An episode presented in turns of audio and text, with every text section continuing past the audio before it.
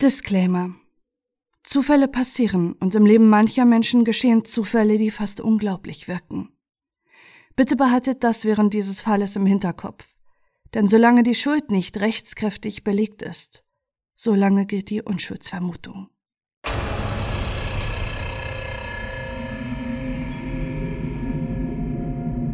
Phoebe fällt, fällt immer tiefer in die Dunkelheit. 30 lange Meter fällt sie durch den Müllschacht des Wohnkomplexes. Es ist ein tragischer Selbstmord, wird später ihrer Familie mitgeteilt. Ein ungewöhnlicher und schmerzhafter noch dazu, aber ein Selbstmord. Da sind sich die Ermittlerinnen sicher. Seit nunmehr zehn Jahren kämpft Phoebes Familie um die Aufklärung ihres mysteriösen Todes. Doch ist es nur die verzweifelte Suche trauernder Eltern nach einem Schuldigen, weil sie es nicht akzeptieren konnten, dass ihr Kind Suizid beging? Oder steckt hinter Phoebes Tod ein gewaltiger Justizskandal, in dem Vertuschung, Drogenmilieu und die Melbourner Oberschicht eine entscheidende Rolle spielen?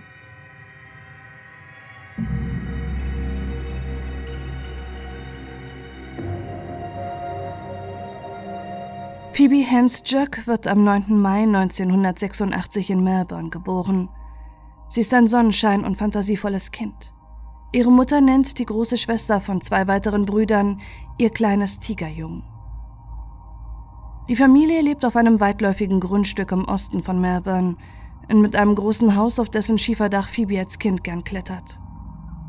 Phoebe klettert gern als Kind. Ihre Vorliebe fürs Klettern soll 20 Jahre später am Polizeibericht stehen, als Grund für ihren mysteriösen Selbstmord. Sie ist sportlich, spielt Basketball und ist künstlerisch interessiert. Phoebe ist beliebt in ihrer Schule. Ein hübsches junges Mädchen mit langen braunen Haaren und einem strahlenden Lächeln, deren Aura viele in ihren Bann zieht.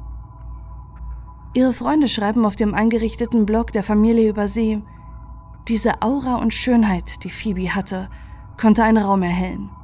Die Wärme, die Phoebe umgab, brachte viele Menschen Frieden. Sie hatte ein Licht in sich, das hell brannte.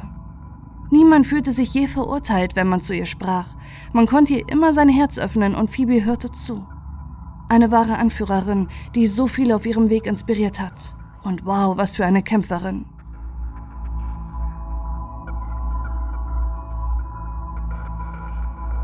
Doch als Phoebe 14 Jahre alt ist, beginnt aus dem fröhlichen, warmherzigen Mädchen eine rebellische junge Frau zu werden. Sie hängt mit den falschen Leuten ab, wird depressiv. Mit 15 verbringt sie ihre Nächte in Clubs und auf Partys, trinkt und experimentiert mit Partydrogen. Speed, Ecstasy, Marihuana, aber vor allem Alkohol in rauen Mengen. Der Alkohol wird zu ihrem größten Problem. Er ist ihr Monster, wie es ihr späterer Freund Anthony Hempel sagt. Sie trinkt, wenn es ihr schlecht geht oder ihre Depressionen ihre Gedanken bestimmen. Sie reist von zu Hause aus, lebt zeitweise bei Freunden, darunter auch Ex-Häftlinge. Ihre Eltern sorgen sich um ihre Tochter, auch ihre Ehe leidet zunehmend unter den Strapazen. Als Phoebe wieder nach Hause zurückkehrt, will sie ihre aufbrausende Art und ihre Stimmungsschwankungen unter Kontrolle bekommen. Sie beginnt Antidepressiva zu nehmen.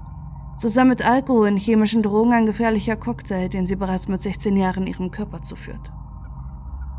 Mit 16 Jahren hat sie außerdem eine Beziehung mit einem doppelt so alten Lehrer. Ihre Vorliebe für ältere Männer behält sie auch als junge Frau. 2009 lernt Phoebe Hans Jöck den 17 Jahre älteren Anthony Hempel kennen. Sie ist damals 23 und arbeitet als Empfangsdame in einem Friseursalon. Hempel ist 40 und ihr Kunde. Sie verstehen sich gut und gehen auf Dates. Nach nur fünf Monaten zieht Phoebe in sein luxuriöses Apartment in einem modernen Hochhauskomplex. Wieder erwarten ihre Freunde und Kollegen. Phoebes Chefin geht davon aus, dass ihr Neuer nur eine Affäre sei, doch Phoebe macht ernst mit ihrem neuen, deutlich älteren Freund. Anthony Hempel, der von Alan Ant genannt wird, ist wohlhabend und stammt aus einer einflussreichen Familie. Seine Mutter ist Richterin, sein Vater George Hempel ist Justizprofessor.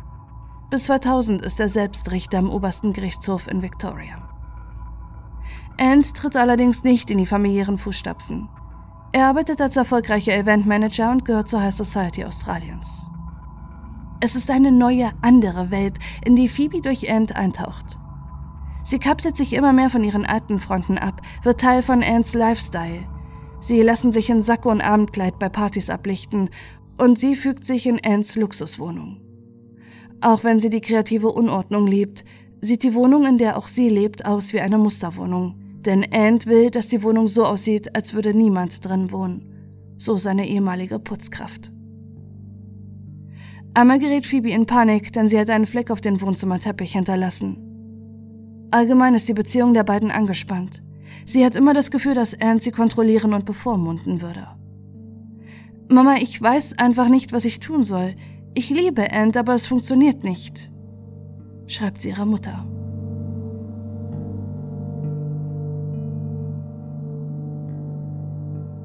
Phoebe passt sich ihrer neuen Umgebung auch optisch an.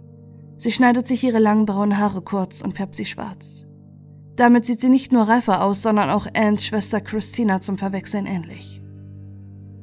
Mit ihr versteht sich Phoebe sehr gut.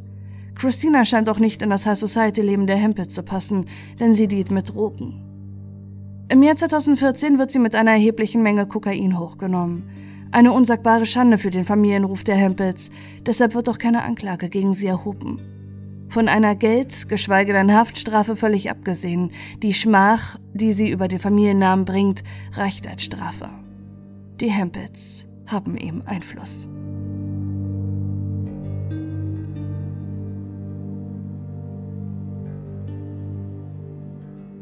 Am 1. Dezember 2010 um 10.33 Uhr klingelt das Handy von Phoebes Freunden, Familien und auch Ant. Es ist eine Nachricht von Phoebe. Hallo Familie, ich bin im Bett, um zu schlafen. Und wenn ich aufwache, werde ich mich in das unglaublichste menschliche Wesen verwandeln, was ihr je gesehen habt. Nicht. Ich werde ins Krankenhaus gehen. Dort ist es sicherer und ich habe gelesen, dass das Spezialmenü heute Abend Tomatensuppe ist. Lecker. Nahrhaft. Ich liebe euch alle sehr, aber nicht genug, um euch eine individuelle Nachricht zu schicken. Tut mir leid, aber Zeit ist Schlaf und ich muss mich auf den Weg machen. Fröhlich, fröhlich, fröhlich. Das Leben ist nur ein Traum. XO. Es ist eine merkwürdige Nachricht, die bei Phoebes Familie Besorgnis auslöst. Sie klingt nicht wie von ihr verfasst, eher wie von jemandem, der versucht, wie Phoebe zu klingen. Ihre Mutter ruft daraufhin Ant an. Er versichert ihr, sie würde schlafen. Am nächsten Tag gegen 9 Uhr verlässt er die Wohnung, um zur Arbeit zu gehen. Phoebe schläft zu diesem Zeitpunkt noch. Sie hat mal wieder zu viel getrunken und Schlaftabletten genommen, so sagt es Ant aus. Um 11.43 Uhr piept der Feueralarm in den Luxuswohnungen des großen verspiegelten Gebäudekomplexes. Die Überwachungskameras zeichnen Phoebe auf, wie sie mit Ants Hund und einer dunklen Sonnenbrille das Gebäude verlässt. Doch es ist ein Fehlalarm und sieben Minuten später können die Bewohner wieder reingehen. Es sollen die letzten Aufnahmen sein, die von der lebenden Phoebe gemacht wurden. Was sich zwischen 12 und 19 Uhr mit ihr abspielt, ist bis heute ungeklärt. Lediglich die Überwachungsaufnahmen, auf denen Phoebe gesehen wurde, werden ausgewertet. Ob sich jemand Unbekanntes Zutritt verschaffte, wurde nie überprüft. Um 18.09 Uhr kehrt Anne Temple von der Arbeit zurück. Anders als gewohnt ist die Wohnung nicht steril sauber. An der Computermaus des PCs, den Ant und Phoebe gemeinsam nutzen, sind Blutspuren. Außerdem liegen Scherben auf der Erde und es stehen zwei Wassergläser auf dem Tisch. Ant scheint das nicht zu beeindrucken, auch nicht, dass Phoebe fehlt. Aber sowohl ihre Handtasche, Handy und Keycard für die Wohnung sind noch da. Hat sie ihre SMS-Ankündigung nun wahrgemacht und sich in Therapie begeben? Er macht sich ein Bier auf und bestellt sich Essen. Eigentlich ist er für diesen Abend mit Phoebe und ihrem Vater zum Essen verabredet gewesen. Nun gibt er eine Bestellung in genau diesem Restaurant auf. Eine Portion. Weiß er zu diesem Zeitpunkt bereits, dass das geplante Essen nicht stattfinden wird und auch Phoebe nicht mehr zurückkehrt? Gegen 19 Uhr möchte eine Putzkraft des Apartmentkomplexes den Müllraum betreten. Auf jeder Ebene des Gebäudes gibt es eine Müllklappe, in den die Mieter ihren Müll einfach reinschmeißen können. Am Ende der langen Röhre wartet der Müllzerkleinerer. Als die Putzkraft diesen Raum öffnen will, blockiert etwas von innen die Tür. Als sie es schafft, die Tür zu öffnen, liegt dort eine Frau am Boden. Sie blutet stark, das Bein vom Müllzerkleinerer fast abgerissen. Mit aller Kraft scheint sie sich aus der Tonne befreit zu haben, unter starkem Schmerz in Richtung Tür geschleppt und alleine im Dunklen, an ihrem starken Blutverlust gestorben zu sein. Kurze Zeit später nimmt Anne Temple seine Essenslieferung entgegen. Der Lieferant erzählt ihm, dass die Lobby voller Polizei sei, woraufhin Ant runtergeht und seine Freundin als vermisst meldet.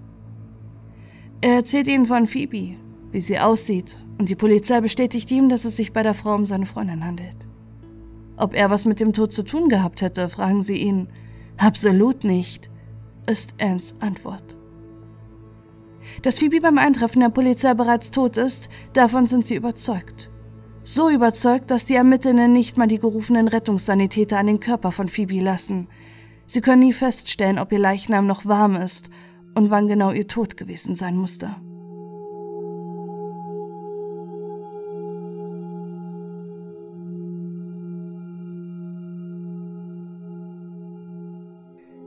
Fünf Tage später erhält ihre trauernde Familie das gerichtsmedizinische Gutachten.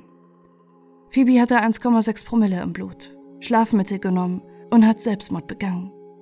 Damit ist der Fall für die Polizei geklärt. Befragungen finden nicht mehr statt, Spuren werden nicht weiter untersucht und Verdächtige nicht mehr befragt. Doch es ist ein Ergebnis, das ihre Familie bis heute nicht akzeptiert und das so viele Fragen aufwirft. Besonders Phoebes Mutter Natalie und ihr Großvater Lorne Campbell, der selbst pensionierte Ermittler aus der Mordkommission ist, wollen Antworten. Antworten auf die Fragen und Ungereimtheiten, die ihnen dieses Gutachten nicht geben konnte und die Polizei anscheinend nicht interessiert. Phoebe hatte Probleme. Sie trank zu viel, litt unter Depressionen. Doch ihre Eltern schließen vehement aus, dass sie Selbstmord begangen hätte. Erst wenige Tage vor ihrem Tod sprach sie noch mit ihrer Mutter, dass sie sich auf den 18. Geburtstag ihres kleinen Bruders freute.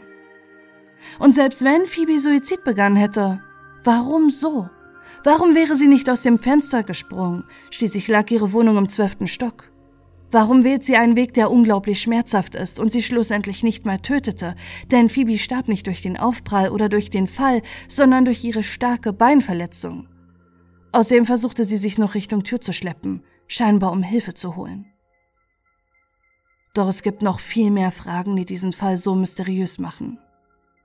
Phoebe hatte Blutergüsse an den Armen und Handgelenken, Blutergüsse, die nicht vom Fall durch den Müllschlucker kommen konnten. Die Polizei untersucht nie die Blutspuren einer Maus sowie die beiden Gläser im Apartment nach DNA oder Fingerabdrücke. Hatte Phoebe Besuch? Auch da die restlichen Überwachungsaufnahmen nie ausgewertet wurden, konnte diese Frage nicht geklärt werden. Dann die Nachricht, die Phoebe am Tag ihres Todes verfasste. Stammt sie wirklich von Phoebe? Ant macht dazu unterschiedliche Aussagen. Erst sagt er, dass sich ihr Handy zu diesem Zeitpunkt in Reparatur befand, dann widerruft er diese Aussage wieder. Ebenfalls werden nie ihre Handy- und Computerdaten ausgewertet. Niemand weiß, mit wem sie vor ihrem Tod vielleicht Kontakt hatte. Vor allem da anscheinend etwas am PC in der Wohnung von Ant passiert sein musste, da dort die Blutspritzer gefunden wurden. Außerdem wurden keine Fingerabdrücke an der Luke des Müllschluckers gefunden. Sie wirkt wie sauber abgewischt. Wäre Phoebe reingeklettert, hätten sich doch eigentlich ihre Fingerabdrücke drauf befinden müssen. Nie wurde jemand aus Phoebes Umfeld verdächtigt oder als Verdächtiger von der Polizei zumindest ausgeschlossen. Weder Ant, mit dem sie eine schwierige Beziehung führte, noch Christinas Bekanntschaften, die sie ins Drogenmilieu reichten. Doch über all den zweifelhaften Ermittlungen und Ungereimtheiten steht eine Frage. Wie sollte es Phoebe überhaupt alleine in den Müllschacht schaffen? Die Klappe befindet sich auf einer Höhe von einem Meter und ist 37 mal 22 Zentimeter groß. Phoebe ist zu diesem Zeitpunkt schwer alkoholisiert und hat das Schlafmittel Stilnox intus. Ihr Großvater Lorne stellt für eine Doku mit Hilfe einer Freundin, die eine ähnliche Statur wie Phoebe hat, den Versuch nach. Ihr gelingt es nur unter größter körperlicher Anstrengung und einem schwierigen Balanceakt in die Luke zu klettern. Wie das ein Mensch mit 1,6 Promille und auf Schlaftabletten schaffen soll, ist ein Rätsel.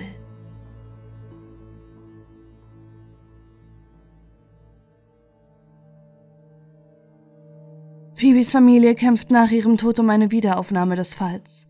50.000 Dollar nehmen sie aus ihren Ersparnissen und Spenden auf sich, um ein zweites Gutachten für den Fall zu bekommen. Nur eine Person hat etwas dagegen. Ann Temple. Sein Anwalt versucht das Gutachten zu stoppen, doch er schafft es nicht woraufhin er einen Antrag stellt, in dem er fordert, dass sein Mandant endgültig von der Untersuchungskommission von den schweren Vorwürfen entlastet wird. Am 10. Dezember 2014 präsentiert Gerichtsmediziner Peter White nach zahlreichen Analysen und Befragungen der Untersuchungskommission sein neues Ergebnis. Es war kein Suizid. Es war aber auch kein Mord. Es war ein Unfall. Unter dem Schlafmittel Stilnock hätte sich Phoebe Hansjuk in einem schlafenden Zustand befunden, in dem sie in Müllschacht klettert, mit den Füßen voran. Ihre Vorliebe zum Klettern, die sie in ihrer Kindheit hatte, lässt sie seiner Ansicht nach die Müllrutsche betreten. Sie will, nachdem ihr ein Glas runtergefallen war, dieses im Müll wegschmeißen. Dass man keinen Glasmüll in der Tonne am Ende der Rutsche findet, scheint bei seiner Version nicht von Relevanz zu sein. Selbstmord und eine Beteiligung Dritter schließt er aus. Somit kommt er auch der Aufforderung von Anns Hempel Anwalt nach, seinen Mandanten zu entlasten. Doch kann Phoebe wirklich durch das Schlafmittel Stilnox zu sowas in der Lage sein? Das Medikament Stilnox mit dem Wirkstoff Zolpidem ist ein starkes und gleichzeitig beliebtes Schlafmittel in Europa und den USA, wo es unter dem Namen Ambien verkauft wird. Es ist das meistverkaufte Schlafmittel und Stars schwören drauf. A Little Red Wine, Vintage Record, Some Ambien and Magic. Twitterte 2017 Elon Musk. Ambien bzw. Stilnox zu nehmen, scheint gerade in den USA salonfähig zu sein. Nicht so wohlwollende Worte findet dagegen Schauspieler Charlie Sheen. Es sei das Aspirin des Teufels. Auch andere Kollegen beschreiben, dass der Entzug von Ambien schwieriger ist als der von Alkohol. Immer wieder gerät Stilnox bzw. Ambien in die Schlagzeilen. Nicht viele klagen über Nebenwirkungen, allerdings wenn sie auftreten, sind sie umso heftiger. Menschen schlafwandeln, bewegen sich wie Zombies, fahren Auto oder agieren wie ferngesteuert. Doch auch wenn solche extremen Nebenwirkungen immer wieder in den Nachrichten thematisiert werden, scheinen sie selten zu sein. Zumindest so selten, dass die New Yorker Times ihren Lesern davon rät, ein Glöckchen an der Schlafzimmertür zu befestigen, was einen weckt, wenn man unter Stillnock schlafwandelt, als gänzlich von der Einnahme abzuraten. Das neue Ergebnis vom Gerichtsmediziner Peter White erschüttert Phoebes Familie und Freunde. Immer noch sind so viele Fragen ungeklärt, immer noch gibt es so viele Ungereimtheiten und nicht untersuchte Beweise. Eine Frau muss den Zweifeln der Familie Hans Jöck zustimmen. Die Rechtsanwältin Deborah Siemensma, die Teil der Untersuchungskommission um Peter White ist. Ihre Zweifel werden nicht beachtet. Die Blutergüsse an Phoebes Armen, das Blut in der gemeinsamen Wohnung und das Fehlen von Fingerabdrücken an der Müllrutsche. Für sie bedeutet das nicht, dass Anne Temple beteiligt sein muss an Phoebes Tod, allerdings auch nicht, dass es vollständig ausgeschlossen werden soll, dass jemand Drittes beteiligt sein könnte. Natalie Hansjuk und ihr Vater Lorne Campbell wollen Phoebes Tod bis vor den obersten Gerichtshof in Australien bringen. Doch das wäre eine kostspielige Angelegenheit gewesen und eine Rechtsberatung rät ihnen von ihrem Vorhaben ab. Im australischen Recht bringt eine Revision nur etwas bei rechtlichen Fehlern. Sie führt nicht zu einer neuen Beweismittelaufnahme. Phoebes Familie hat mittlerweile den Glauben an das Rechtssystem verloren. Sie wollen endlich wissen, was wirklich passiert ist. Und auch wenn es wirklich Selbstmord war, sollen die offenen Fragen geklärt werden, die ihnen bislang keiner beantworten konnte. Und dabei scheinen sie nicht die einzigen zu sein, die nicht an die Theorie des Unfalls glauben. Im Jahr 2016 veröffentlicht Christina Hempel, Anns Schwester und Phoebes Verbündete in der High Society Welt, ein Bild auf Facebook. Es zeigt die beiden Arm in Arm, lächelnd. Dazu schreibt Christina, in liebevoller Erinnerung, ich bin gerade über mein Lieblingsbild der schönen Phoebe gestolpert. Ich vermisse dich, Liebling. Du warst eine zerbrechliche kleine Blume, die niemand bewässerte. Du und deine Familie wurden vom Justizsystem und diejenigen, die es vertreten, im Stich gelassen. Ich hoffe nur, dass es eines Tages die Wahrheit herauskommt, damit du Frieden finden kannst. Zwölf Stunden später ist der Post wieder gelöscht.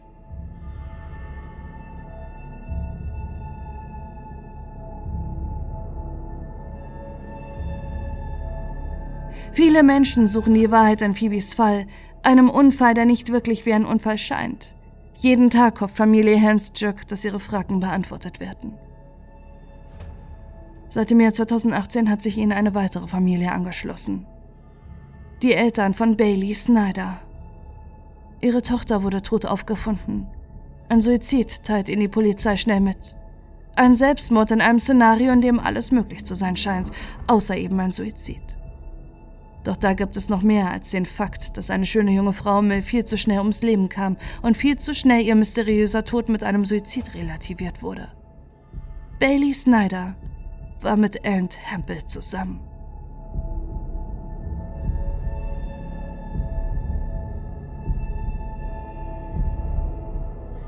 Bailey ist zum Zeitpunkt ihres Todes 25 Jahre alt.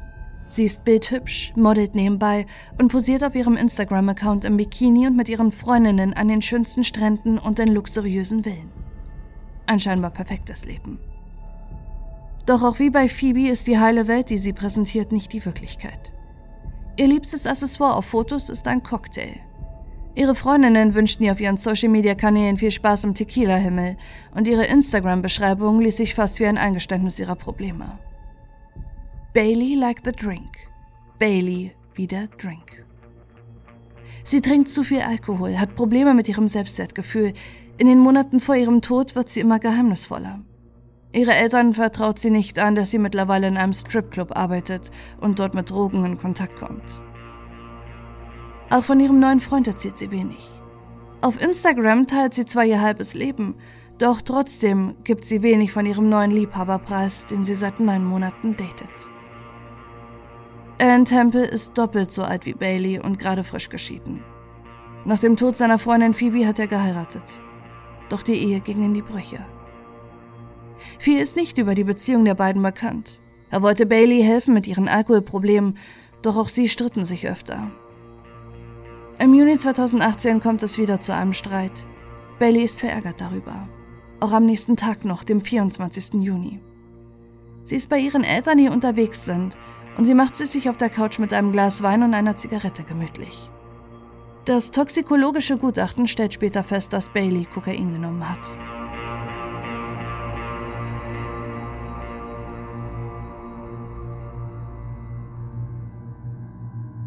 Doch sie ist nicht nur über den Streit mit ihrem Freund verärgert. Ein paar Tage vor ihrem Tod verfasst sie auf Facebook am 15. Juni 2018 ihren letzten Beitrag. Es geht um eine vergewaltigte und ermordete australische Komikerin. Im Zuge dessen veröffentlicht die Melbourner Polizei eine Stellungnahme, dass Frauen auf sich aufpassen sollen. Bailey ist wütend. Sie kommentiert den Post mit den Worten wie wäre es, wenn es eben nicht okay wäre, Frauen anzugreifen und zu ermorden? Wie sollen Frauen mit Vergewaltigungen und Körperverletzungen umgehen, wenn die Polizei solche Kommentare abgibt und dem Opfern die Schuld gibt? Es ist ein sensibles Thema, was Bailey trifft. Nach ihrem Tod kommt heraus, dass Bailey bei ihrer Arbeit im Stripclub einen sexuellen Übergriff zur Anzeige gebracht hatte. Allerdings ohne Erfolg. Als die Snyders nach dem Einkaufen nach Hause zurückkehren, liegt Bailey zusammengesackt in der Küche. Sie hat das Bewusstsein verloren und auch der gerufene Sanitäter kann nur noch ihren Tod feststellen. Die Polizei ist sich schnell sicher, dass Bailey Selbstmord begangen hat und ermittelt nicht weiter beim Tod der Jungfrau. Um ihren Hals ist eine goldene Schnur gewickelt. Damit hätte sie sich erhängt. Doch dass das Band nirgends befestigt war und Bailey mit einer Größe von 1,78 Meter sich gar nicht in der Küche erhängen könnte, lassen sie außer Acht. 150 Menschen nehmen an Baileys Beerdigung teil. Nur einer fehlt. Ihr Freund Ann Temple. Doch wie auch Phoebes Eltern lassen die Snyders nicht locker. Auch wenn ihre Tochter Probleme hatte, hätte sie sich niemals umgebracht, niemals ohne Abschiedsbrief, niemals in der kurzen Zeit, in der ihre Eltern nur einkaufen waren. Diesen Fehler muss sich auch bald die Polizei eingestehen. Mittlerweile wird der Tod von Bailey Snyder als Mord eingestuft. Die Ermittlungen laufen bis heute. Eine Anklage fand noch nicht statt. Doch Ann Temple wird nicht als Verdächtiger gehandelt. Ende des vorletzten Jahres wendet sich Baileys Vater in einem Statement an die Öffentlichkeit. Unsere Tochter Bailey ist vor 15 Monaten verstorben. 15 Monate! Und wir warten immer noch auf eine Entscheidung des Gerichtsmediziners. Wir haben keine Antwort darauf erhalten, wie sie tot auf dem Küchenbrunnen gelandet ist, mit einer fest um den Hals gebundenen Schnur, ohne dass ein Aufhängepunkt zu finden ist. Bailey verdient Gerechtigkeit. Nichts wird sie jemals zurückbringen, aber wir als ihre Familie und Freunde brauchen Antworten.